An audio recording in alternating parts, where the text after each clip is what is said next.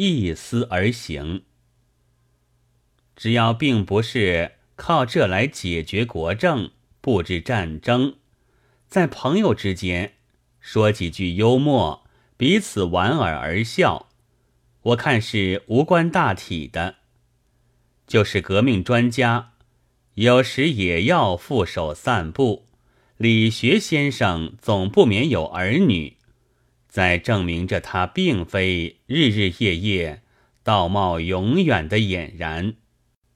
小品文大约在将来也还可以存在于文坛，只是以闲事为主，却稍嫌不够。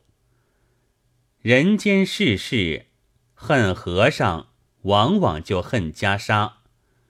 幽默和小品的开出，人们何尝有二话？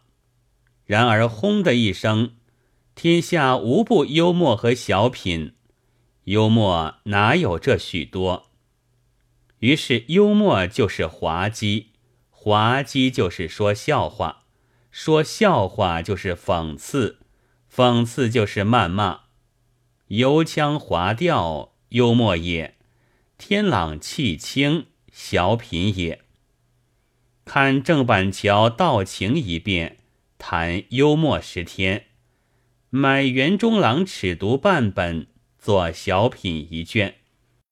有些人既有以此起家之事，势必有想凡此以明事之人，于是轰然一声，天下又无不骂幽默和小品。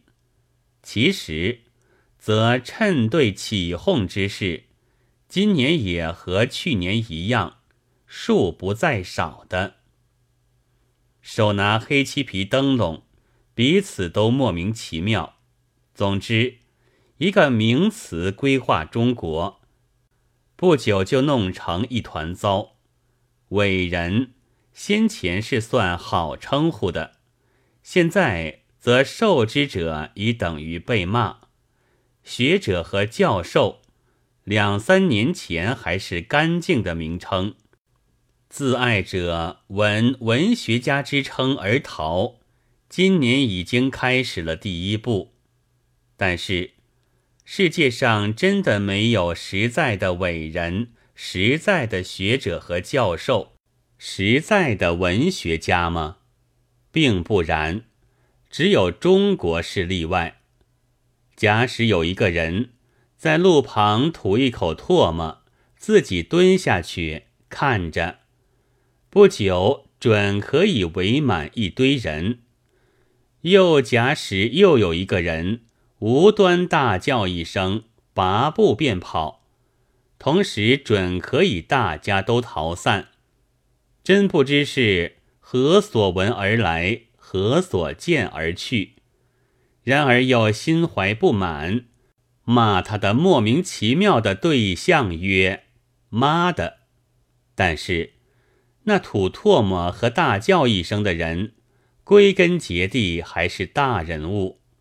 当然，沉着切实的人们是有的，不过伟人等等之名，之被尊视或鄙弃，大抵总只是做唾沫的替代品而已。社会仗这添些热闹是值得感谢的，但在乌合之前想一想，在云散之前也想一想，社会未必就冷静了。可是还要像样一点点。五月十四日。